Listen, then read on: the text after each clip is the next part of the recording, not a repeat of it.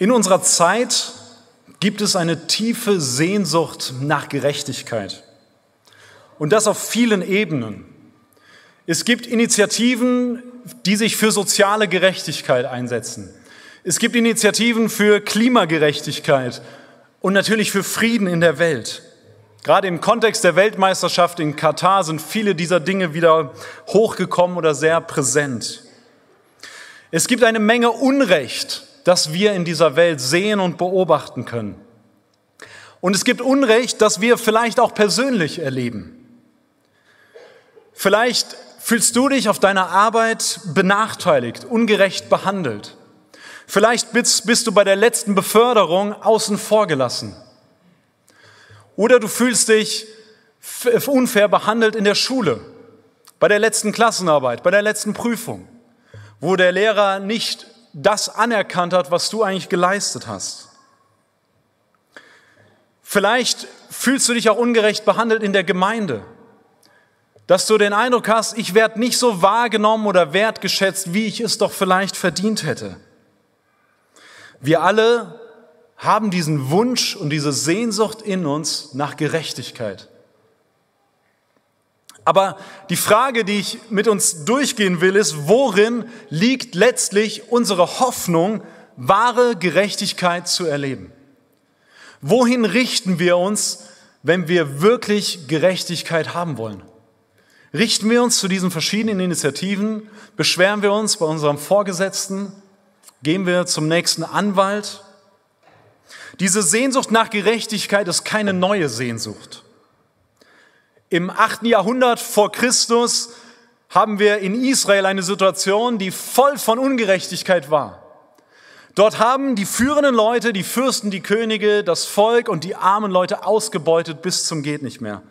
Der Stärkere hat sich einfach durchgesetzt. Es herrschte Unrecht überall. Und Gott klagt das Volk an. Er schickt seinen Propheten Jesaja um genau in diese Situation zu sprechen, um mitten in das Unrecht hinein zu sprechen. Und ich lade euch ein, dass wir mit dem Volk Israel auf die Worte Gottes hören, die er durch Jesaja spricht. Er, Gott lädt uns ein, dass wir auf denjenigen schauen, der wirklich Gerechtigkeit bringt. Gott antwortet seinem Volk. Er greift ein. Ich lade euch ein, wenn ihr eine Bibel dabei habt, gerne mit aufzuschlagen im Propheten Jesaja Kapitel 42. Und dort finden wir ein Weihnachtslied von Jesaja oder von Gott durch Jesaja für das Volk. Jesaja 42, es ist das erste Lied vom sogenannten Gottesknecht, vom Knecht Gottes, das erste von vier Liedern, was Jesaja aufgeschrieben hat. Und Jesaja spricht zum Volk mitten in diese Ungerechtigkeit. Wir sehen Ungerechtigkeit in dieser Welt. Vielleicht siehst du Unrecht in deinem Leben. Und hier kommt Gottes Antwort mitten in diese Situation. Ich lese die ersten vier Verse zunächst. Siehe, das ist mein Knecht, den ich erhalte, mein Auserwählter, an dem meine Seele wohlgefallen hat. Ich habe meinen Geist auf ihn gelegt. Er wird das Recht zu den Heiden hinaustragen. Er wird nicht schreien und kein Aufhebens machen, noch seine Stimme auf der Gasse hören lassen. Das geknickte Rohr wird er nicht zerbrechen und den glimmenden Docht wird er nicht auslöschen. Wahrheitsgetreu wird er das Recht hervorbringen. Er wird nicht ermatten und nicht zusammenbrechen, bis er auf Erden das Recht gegründet hat und die Inseln werden auf seine Lehre warten. Soweit mal der erste Teil. Und wir können dieses Lied überschreiben mit dem Titel Schau auf den Knecht. Das ist mein erster Punkt. Schau auf den Knecht. Die ersten vier Verse von Jesaja 42. Und ich will mit euch drei Gründe anschauen, die wir in diesem Lied haben, warum wir auf den Knecht schauen sollen, mitten in Ungerechtigkeit und Unrecht, was um uns herum passiert oder was wir vielleicht selbst erleben. Als erstes schau auf den Knecht, weil Gott ihn zu uns sendet. Der Anfang des Liedes heißt, siehe, das ist mein Knecht. Gott spricht hier und er lenkt unseren Blick auf diesen Knecht. Er sagt, siehe, schau her, schau hier hin, mach das Scheinwerferlicht auf diesen Knecht. Und dieses Siehe ist ein Kontrast zu dem Siehe ein Vers vorher. Wenn ihr eure Bibeln habt, könnt ihr das sehen in Kapitel 41, Vers 29, der letzte Vers in Kapitel 41, dort heißt es, siehe, sie alle sind trügerisch, ihre Werke sind nichtig, ihre gegossenen Bilder sind ein leerer Wahn. Das ist das Siehe auf die Götzen des Volkes Israel. Gott sagt, schau auf die Götzen, die ihr euch gemacht habt, sie sind trügerisch und leer. Und jetzt schaut auf den Knecht, den ich euch sende. Ihr sollt nicht auf eure eigenen Anstrengungen schauen, ihr sollt nicht auf das schauen, was ihr selbst zu Gott gemacht habt, diese Götzen. Götzen sind das, was Gottes Platz in unserem Leben einnimmt. Es ist nicht unbedingt eine Statue, vor der du dich niederwirfst. Das ist ein schiefes Bild von einem Götzen. Ein Götze erkennst du in deinem Leben daran, dass er Gottes Platz in deinem Leben einnimmt, dass er für dich das Wichtigste wird, was du hast, dass, dass du ohne ihn nicht leben kannst. Und ein Götze kann alles Mögliche sein, auch heute in unserem Leben. Es kann, können andere Menschen sein, die den Platz Gottes einnehmen. Es können, kann unser Erfolg sein, der, der alles bestimmt und alles prägt, alle Entscheidungen prägt. Es kann das Ansehen sein, nach dem wir so sehr lechzen. Es kann die Gesundheit sein, für die wir bereit sind, alles andere aufzugeben. Es kann unser Besitz sein, der uns gefangen nimmt. Ein Götze raubt Gott die Ehre, die ihm eigentlich gebührt. Und Gott sagt, wir sollen unsere Hoffnung nicht in uns selbst suchen, nicht in anderen, nicht in mehr Geld oder mehr Anerkennung oder mehr Einfluss, sondern wir müssen realisieren, das ist trügerisch. Schau auf das, was du was du siehst und es ist trügerisch und wir leben in einer Wohlstandsgesellschaft, die voll von diesen trügerischen Dingen ist.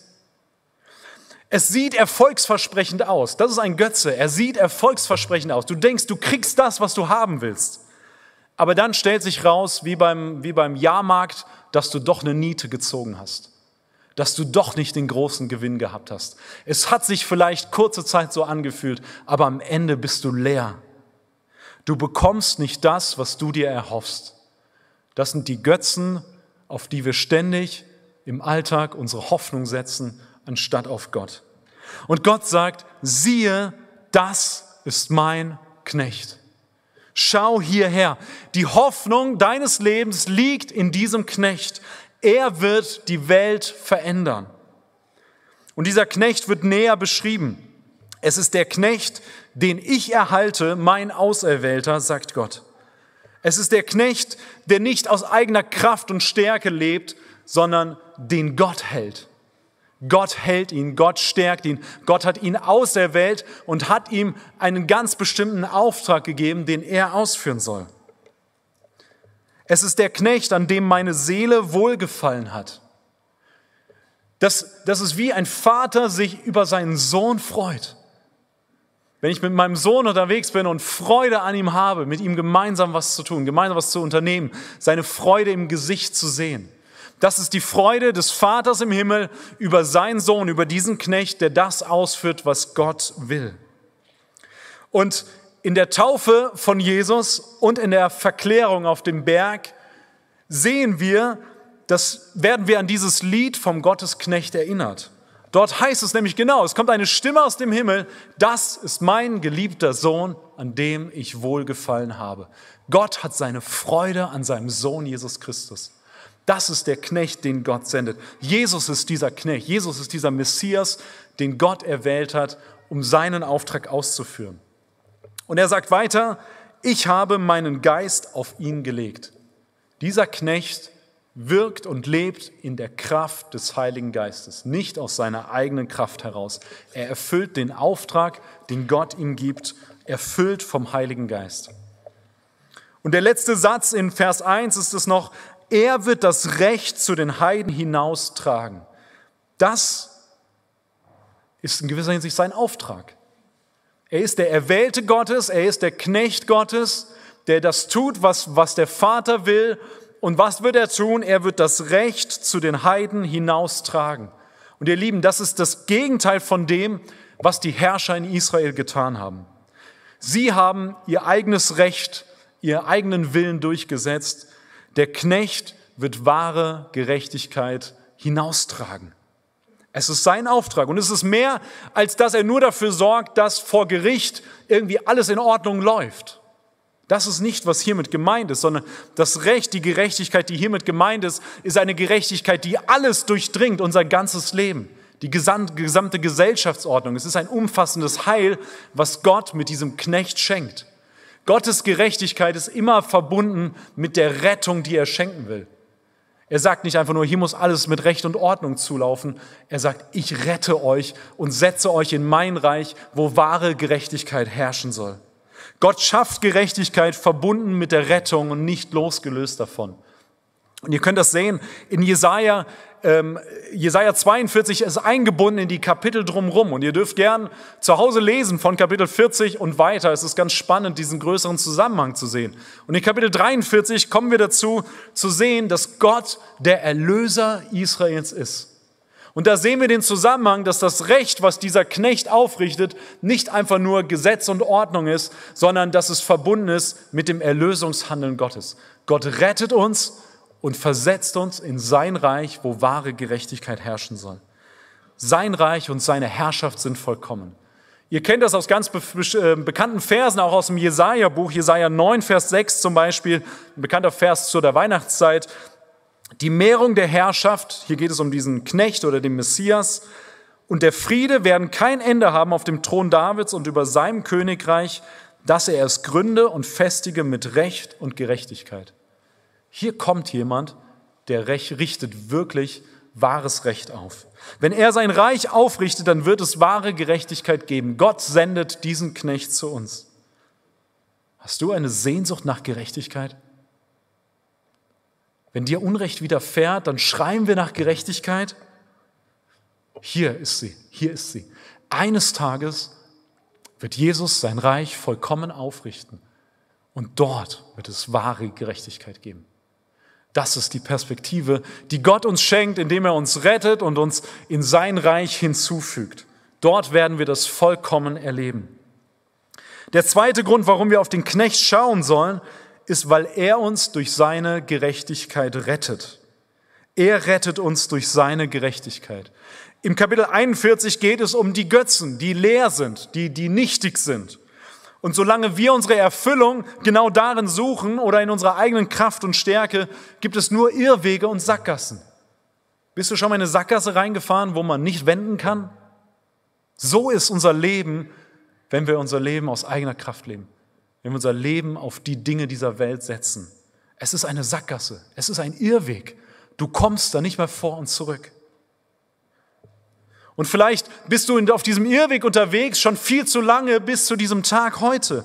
Und vielleicht ist heute der Tag, wo du umkehrst und wo du dein Leben neu ausrichtest auf den Gott, der dir Rettung schenkt.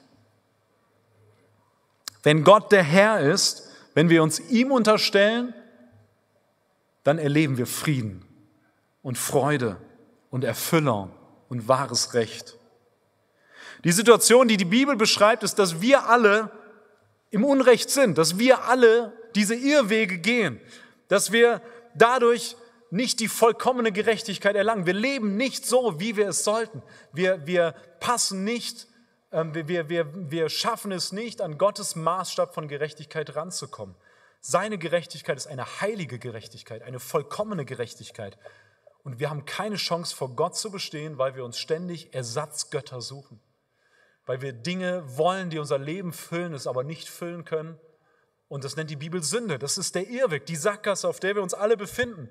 Aber Gott sendet diesen Knecht, Jesus Christus. Das ist das Evangelium, das ist die gute Nachricht, der all die Gerechtigkeit erfüllt, die vor Gott Bestand hat.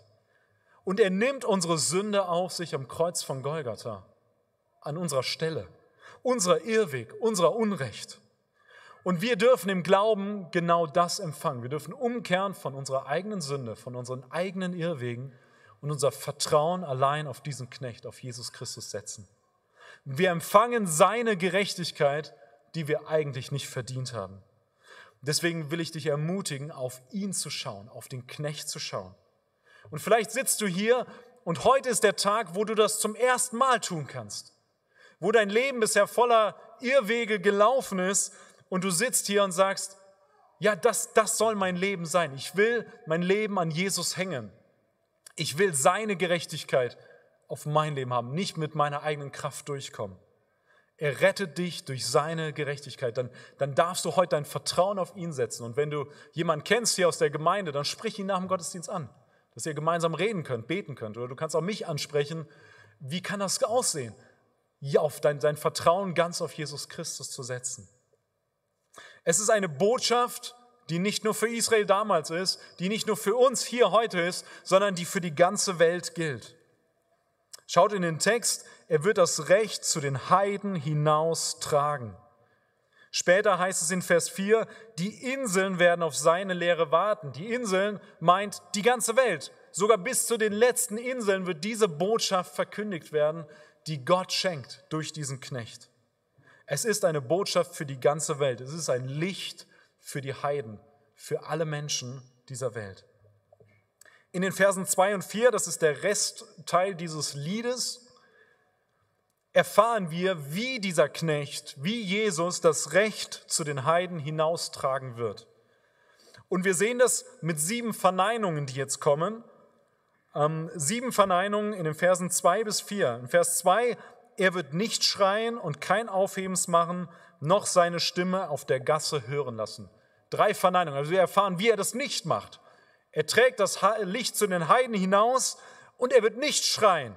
Er wird kein Aufhebens machen. Er wird seine Stimme nicht auf der Gasse hören lassen. Er wird nicht laut herumpoltern oder einfach nur Befehle rausschreien und starren Gehorsam fordern. Er wird anders sein als die Könige, die wir so kennen.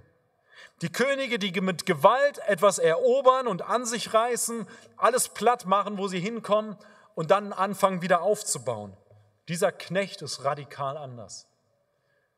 Schaut im nächsten Vers, was, was macht er? Dieser Knecht wird noch nicht einmal das geknickte Rohr zerbrechen. Er nimmt in Demut und Stille und Einfachheit all das Böse und Arrogante auf sich selbst. Und er bringt seine Gnade, seinen Frieden und seine Gerechtigkeit zu uns. Vers 3 sind zwei weitere Verneinungen. Das geknickte Rohr wird er nicht zerbrechen, den glimmenden Docht wird er nicht auslöschen. Könnt ihr euch das vorstellen?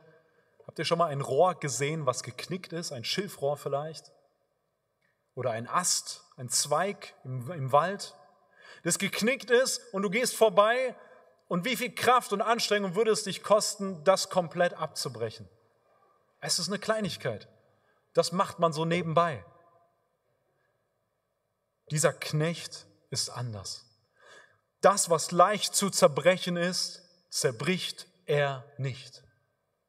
Der glimmende Docht von der Kerze. Wie leicht ist das, den auszulöschen? Es braucht keine Anstrengung, es geht fast von alleine aus. Und der Knecht kommt, den Gott schickt, und er löscht den glimmenden Docht nicht aus. Das ist seine Herrschaft. Das ist die Art und Weise, wie er das Recht zu den Heiden hinausträgt. Es ist kein rücksichtsloses Vorgehen. Und was für Trost und Ermutigung finden wir da? Vielleicht bist du hier und du fühlst dich geknickt wie so ein Rohr, was kurz vorm, vorm Zerbrechen ist. Oder du fühlst dich wie so ein glimmenden Docht. Es braucht nur noch eine schwierige Sache in den nächsten Tagen und es wird ausgehen. Du fühlst dich ausgelöscht, ohne Kraft, ohne Energie, am Boden. Hier ist die Gnade Gottes bei diesem Knecht.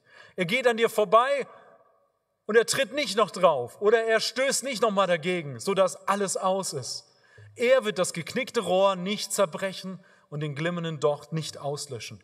Das ist purer Advent. Das ist das Evangelium. Wenn wir bei Jesus sind, dann, dann finden wir genau das. Er wird es nicht zerbrechen, nicht auslöschen. Was für eine Gnade ist das? Und wahrheitsgetreu Ende von Vers 3, wahrheitsgetreu wird er das Recht hervorbringen. Er wird es hervorbringen. Dieser Knecht setzt sein Recht durch. Er wird Recht schaffen. Und wie macht er das? In Treue und ehrlich und zuverlässig. Er steht für Wahrheit und Treue und das ist notwendig. Gerechtigkeit ohne Wahrheit und Treue macht keinen Sinn. Wenn die Gerechtigkeit nicht mit Wahrheit verbunden ist und Treue verbunden ist, dann wird das Recht unterwandert. Dann ist es keine Gerechtigkeit mehr. Dann ist keine vollkommene Gerechtigkeit möglich. Aber dieser Knecht bringt uns die wirkliche Gerechtigkeit. Den dritten Grund, warum wir auf den Knecht schauen sollen, ist, weil seine gerechte Herrschaft bleibt. Vers 4 sehen wir das, zwei weitere Verneinungen. Er wird nicht ermatten und nicht zusammenbrechen. Er ist nicht schwach. Das könnte man ja meinen, wenn da so ein Knecht daherkommt, der wird nicht schreien, kein Aufhebens machen, selbst das geknickte Rohr zerbricht er nicht, dann könnten wir zu dem Schluss kommen, oh, das ist aber ein Weichling, das ist ein Schwächling. Der kriegt noch nicht mal das hin, das Rohr zu zerbrechen. Wie soll er mir denn helfen können? Wie soll er Gerechtigkeit aufrichten und durchsetzen können? Aber ihr Lieben, das ist ein Trugschluss, wenn wir so denken. Deswegen heißt es in Vers 4, er wird nicht ermatten und nicht zusammenbrechen, sondern mit Kraft und Durchhaltevermögen das ans Ziel bringen, was er angefangen hat. In Kapitel 40, Jesaja 40, in Vers 29 sehen wir diese Formulierung sehr ähnlich. 29 und Vers 31 oder Vers 30 und 31. Dort heißt es, er, Gott, gibt dem Müden Kraft und Stärke genug dem Unvermögenden. Knaben werden müde und matt und junge Männer straucheln und fallen. Aber die auf den Herrn harren, kriegen neue Kraft. Dass sie auffahren mit Flügeln wie Adlern, dass sie laufen und nicht matt werden, dass sie wandeln und nicht müde werden. Wow. Dieser Knecht wird nicht müde, er bricht nicht zusammen, er ermattet nicht, weil Gottes Kraft mit ihm ist. Und was ist das für uns? Wenn, wenn wir uns schwach fühlen, haben wir hier Ermutigung im Wort Gottes. Haben wir Ermutigung in der Kraft Gottes, der uns, der uns, der uns trägt, der uns ähm, wie ein Adler mit Flügeln neue Kraft gibt. So ist dieser Knecht. Und so dürfen wir Gott erleben, auch in unserem Leben. Und er wird nicht ermatten und nicht zusammenbrechen. Bis wann? Wie lange hält er durch? Bis er auf Erden das Recht gegründet hat. Und die Inseln werden auf seine Lehre warten. Er wird sein Ziel erreichen. Seine Mission wird er erfüllen. Ihr erinnert euch, der Auftrag des Knechtes ist, das Recht zu den Heiden hinauszubringen. Vers 1 und Vers 4 heißt es, bis er auf Erden das Recht gegründet hat. Er wird das Recht hervorbringen, er wird das Recht in Wahrheit ähm, bestehen lassen und er wird es gründen, festgründen für immer. Das ist seine Herrschaft, das ist seine Mission. Und die Inseln werden auf seine Lehre warten. Dieses Wort, was hier für Lehre steht, ist im Hebräischen Torah. Es ist Gesetz, es ist die Lehre Gottes. Er ist derjenige, der Gottes Wort tatsächlich spricht. Es ist der, der uns angekündigt ist und der, auf den wir warten, der an Weihnachten auf diese Welt kommt, Jesus Christus, der das Wort Gottes in Person ist, der, der das Recht aufrichtet, ähm, zum Teil jetzt schon und in, in Vollkommenheit in der Ewigkeit. Da kommen wir gleich nochmal kurz drauf. Gottes Antwort auf das Unrecht, was in Israel geschieht und Gottes Antwort auf das Unrecht, was wir erleben, was vielleicht zum Himmel schreit, ist, schau auf den Knecht und das umso mehr in dieser Adventszeit. Als Gemeinde Jesu, ihr als Hoffnungskirche hier in Kaiserslautern, habt ein Riesengeschenk. Wir bekommen jetzt schon einen Vorgeschmack auf das Reich der Gerechtigkeit in der Gemeinde. Wir geben als Gemeinde Zeugnis von Jesus Christus, von dem Gott, der Rettung schickt, schenkt. Und wir sehen und warten auf das Königreich, was Gott eines Tages vollkommen aufrichten wird, wo es vollkommene Gerechtigkeit geben wird. Das ist unsere Perspektive. Wir erwarten nicht hier und heute, dass alles perfekt und gerecht und vollkommen läuft. Aber wir haben die Gewissheit, dass das eines Tages passieren wird und dass wir in diesem Reich leben werden. Als Gemeinde leben wir unter seiner Herrschaft schon jetzt. Es ist noch nicht vollkommen, aber wir leben schon jetzt unter seiner Herrschaft und wir drücken das aus, indem wir auf Gottes Wort hören und Gottes Wort verkündigen. Und indem wir auf Gottes Wort hören und Gottes Wort verkündigen, machen wir deutlich, er regiert, er ist unser König, er ist unser Herr. Wir hören auf ihn, weil er das Sagen hat in unserem Leben. Er baut sein ewiges Königreich hier schon mitten unter uns. Unsere Sehnsucht nach Gerechtigkeit wird auf dieser Erde nicht vollkommen gestillt werden, aber deswegen dürfen wir auf die Ewigkeit schauen. Seine gerechte Herrschaft wird bleiben. Er wird sie fest aufrichten. Schau auf ihn in diesem Advent, weil du dort wahre Gerechtigkeit findest und wahre Rettung findest. Lass uns einen kurzen Blick noch auf den zweiten Teil des Textes werfen, der mehr ein Kommentar ist, mehr eine Bestätigung oder ein Zuspruch für diesen Knecht. Die Verse 5 bis 9, ich habe es überschrieben mit Gib Gott die Ehre. Der erste Teil, schau auf den Knecht. Der zweite Teil, Gib Gott die Ehre. Die Verse 5 bis 9. So spricht Gott der Herr, der die Himmel schuf und ausspannte und die Erde ausbreitete samt ihrem Gewächs, der dem Volk auf ihr Odem gibt und Geist denen, die darauf wandeln. Ich, der Herr, habe dich berufen in Gerechtigkeit und ergreife dich bei deiner Hand, und ich will dich behüten und dich zum Bund für das Volk setzen, zum Licht für die Heiden, dass du die Augen der Blinden öffnest, die Gebundenen aus dem Gefängnis führst und aus dem Kerker die, welche in Finsternis sitzen. Ich bin der Herr, das ist mein Name, und ich will meine Ehre keinem anderen geben, noch meinen Ruhm den Götzen Siehe, das Frühere ist eingetroffen und Neues verkündige ich. Ehe es hervorsprost, lasse ich es euch hören. Gott bestätigt diesen Knecht. Und wir sehen hier zwei Gründe, warum wir Gott letztlich die Ehre geben sollen. Gib Gott die Ehre, weil ihm alle Ehre gebührt. Vers 5, er ist Gott, so spricht Gott, der Herr. Er ist der Schöpfer dieser Welt. Gott ist unvergleichlich. Er ist absolut vollkommen. Er ist der Herr, der Gott Israels, der einen Bund mit seinem Volk geschlossen hat, der sein Volk gerettet hat, der der Heiland seines Volkes ist. Und es ist der, der die Erde ausspannt. Er spannte, äh, der die Himmel schuf und ausspannte und die Erde ausbreitete samt ihrem Gewächs. Ich weiß nicht, ob ihr das kennt, wenn ihr mal gezeltet habt oder ein Zelt aufbaut ja, dann spannt man das Zelt so auf und man kommt vielleicht mit so ein paar Meter Zelt hin und dann ist es am Ende. Dann hat man das Zelt aufgespannt. Hier ist das dasselbe Bild, dass Gott, so wie du ein Zelt aufspannst, den Himmel und die Erde ausspannt. Er spannt es, es ist unfassbar groß. Das ist unser Gott. Er macht nicht so ein kleines Zelt auf dem Zeltplatz, wo wir drin schlafen können. Er macht diese ganze Erde. Und das mal ebenso, wie wir ein Zelt aufspannen. Es ist der Herr, es ist der, der unser Leben erhält. Er gibt seinem Volk Odem und Geist denen, die darauf wandeln. Er erhält uns mit jedem Atemzug. Ist dir das bewusst?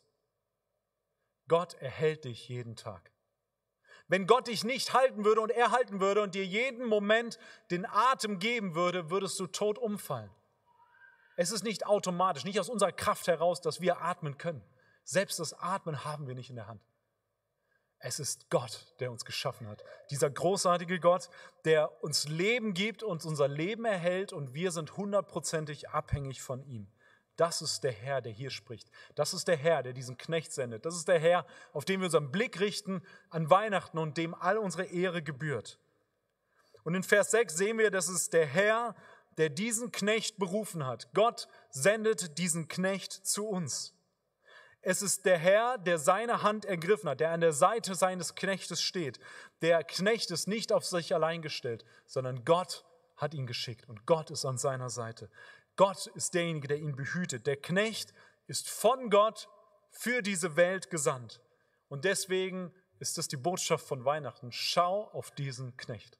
Schau auf diesen Knecht, weil Gott ihn gesandt hat und weil Gott die Ehre dafür gebührt, dass er das bewirkt hat. Und das heißt in Vers 6, ich will dich behüten und dich zum Bund für das Volk setzen, zum Licht für die Heiden. Er wird zum Bund für das Volk gesetzt. Gott, Gott schließt einen Bund mit seinem Volk. Er hatte einen Bund geschlossen mit dem Volk Israel. Und wir lesen davon in den Propheten im Alten Testament, dass er einen neuen Bund schließen wird. Gott hält sein Versprechen, auch wenn sein Volk Israel den Bund permanent bricht. Gottes heiliges und gerechtes Wesen wird sichtbar, indem er das Volk Israel ins Exil führt, indem, es Gericht, indem er Gericht übt. Aber gleichzeitig sehen wir, auch hier in diesem Text, Gott ist damit nicht zu Ende. Er bestraft nicht nur das Volk für das, dass sie den Bund gebrochen haben, sondern er zeigt seine Treue, indem er diesen Knecht schickt, indem er Rettung anbietet, indem er seine Gnade uns nahe bringt, indem er an Weihnachten zu uns kommt und wir ihn greifbar erleben können. Der Knecht kommt auf diese Erde und erfüllt Gottes Bund vollkommen. Er erfüllt das, was das Volk Israel nicht tun kann. Er ist das wahre Israel, der wahre Knecht Gottes. Auch wenn das Volk keinen Grund zur Hoffnung hat, aufgrund ihrer Leistung, so verspricht Gott doch einen neuen Bund. Was für einen Gott haben wir, oder? Und Gott verspricht einen neuen Bund. Das Faszinierende an diesem neuen Bund ist, dass Gott sagt, ich sorge dafür, dass ihr diesen Bund halten könnt. Das ist der Bund, in dem wir leben als Christen. Und Gott sagt, ich will das nicht im Ungewissen lassen, dass dieser Bund gehalten wird oder nicht, weil ich gebe euch meinen Heiligen Geist in euer Leben. Als Christ hast du Gottes Heiligen Geist in dir, der bewirkt, dass wir den Bund halten.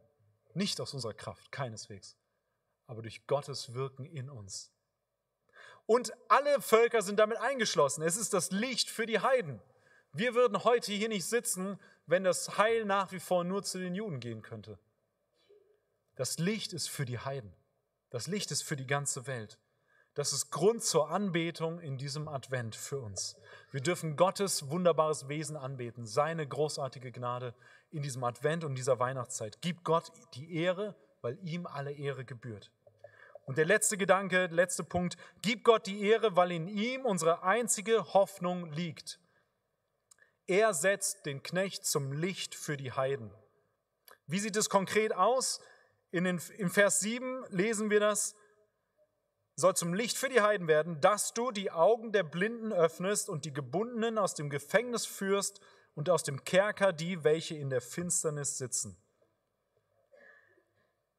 Der Knecht wird zum Licht für die Heiden, indem er Licht für die Blinden wird und die Gefangenen aus der Finsternis befreit. Aus der Finsternis ihres eigenen Götzendienstes. Das sind wir, das sind wir ohne Jesus, gefangen in unserem eigenen Streben nach Glück und nach Erfüllung.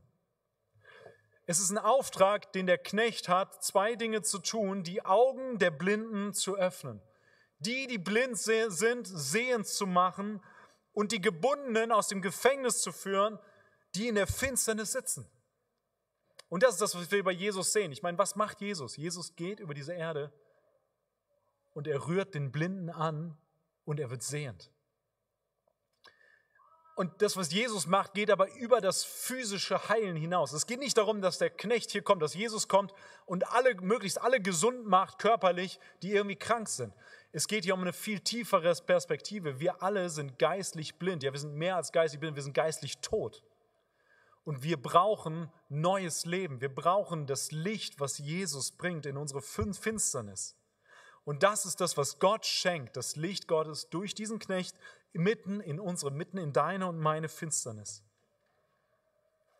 Und wenn du heute hier bist und Christ bist, dieses Licht erlebt hast, wie Gott dich gerettet hat aus deiner Finsternis, dann siehst du wirklich. Dann, dann ist das ein Advent, in dem du mehr siehst als andere Menschen um uns herum. Du siehst mit dem geistlichen Auge, wie herrlich und wunderbar Jesus ist. Du staunst über ihn und du betest ihn an, weil du das Wunder erkennst, dass er in diese Welt gekommen ist, nicht um alle Kranken gesund zu machen, sondern um uns aus der geistlichen Finsternis heraus zu befreien und uns das Licht zu geben für die Ewigkeit, das Licht zu den Heiden zu bringen. Und das dürfen wir sehen heute mitten auch in widrigen Umständen. Mitten vielleicht auch im Leid oder Unrecht, was wir erleben. Gott schenkt uns dieses Licht in dieser Adventszeit und deswegen gebührt ihm alle Ehre. Indem wir auf den Knecht schauen und unsere Hoffnung auf ihn setzen, wird Gott in alledem geehrt und verherrlicht. Die letzten zwei Verse. Ich bin der Herr, das ist mein Name und ich will meine Ehre keinem anderen geben, noch meinen Ruhm den Götzen. Siehe, das Frühere ist eingetroffen und Neues verkündige ich. Ehe es hervorsprost, lasse ich es euch hören. Gottes Herrlichkeit ist verbunden mit seinem Namen, mit seiner Identität. Und das ist so ein Kontrast zu den Götzen, die Israel sich selbst gemacht hat und die wir auch in uns selbst immer wieder produzieren. In Kapitel 41 geht es um diese Götzen mit ganz vielen Beschreibungen. Und einer der Kernpunkte ist, dass Gott sagt, was die Götzen nicht können, ist die Zukunft vorhersagen. Zu sagen, das wird eintreffen und es trifft ein. Und Gott sagt, schaut, ich habe euch das alles schon gesagt und es ist eingetroffen und ich sage euch jetzt wieder etwas und es wird eintreffen. Gott kann all das tun, was diese Götzen nicht tun können. Gott ist der lebendige Gott, er sagt voraus und es trifft ein. Und es ist ein drastischer Vergleich zu diesen trügerischen Götzen, auf die wir uns doch immer wieder stürzen und die am Ende leer sind. Weil Gott das kann, weil Gott der lebendige Gott ist, deshalb gibt es Hoffnung, wahre Hoffnung für Israel zur Zeit Jesajas und genauso für uns heute. Nur Gott ist wirklich Gott. Nur Gott ist wirklich der Retter. Und das führt Jesaja in Vers 10 zu einem Lobpreis, was wir jetzt nicht anschauen, aber ihr dürft gern lesen heute Nachmittag, ähm, zu einem Lobpreis, ein neues Lied, was er singt. Gottes Rettung und zu sehen, wie herrlich Gott ist, führt uns in den Lobpreis. Wir können nicht anders, als unsere Lippen zu öffnen und Gott für das zu preisen, was er in unserem Leben getan hat, dass er uns aus der Finsternis in sein Licht gerufen hat. Was für einen Gott haben wir? Du darfst staunen in diesem Advent, vierter Advent, ein paar Tage noch bis Weihnachten. Nimm dir die Zeit, auf den Knecht zu schauen, den Gott sendet zu deiner Rettung und der wahre Gerechtigkeit bringt. Schau nicht auf die Ungerechtigkeit, die du siehst oder das Unrecht, was dir vielleicht widerfährt. Schau auf den Knecht, der dir eine neue Perspektive gibt, der der wahre Gerechtigkeit bringt. Nimm dir Zeit dafür, ihn zu sehen ihn zu erkennen, äh, über ihn zu staunen und dich an ihm zu erfreuen. Füll dein Herz mit der Anbetung Gottes.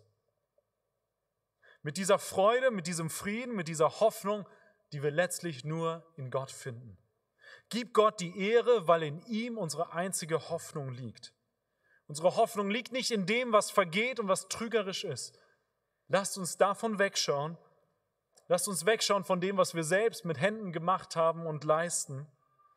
Lasst uns auf den schauen, der an Weihnachten gekommen ist, auf diesen Knecht, den Gott geschickt hat zu unserer Rettung und der sein Reich mit wahrer Gerechtigkeit aufrichtet, weil das unsere Hoffnung ist.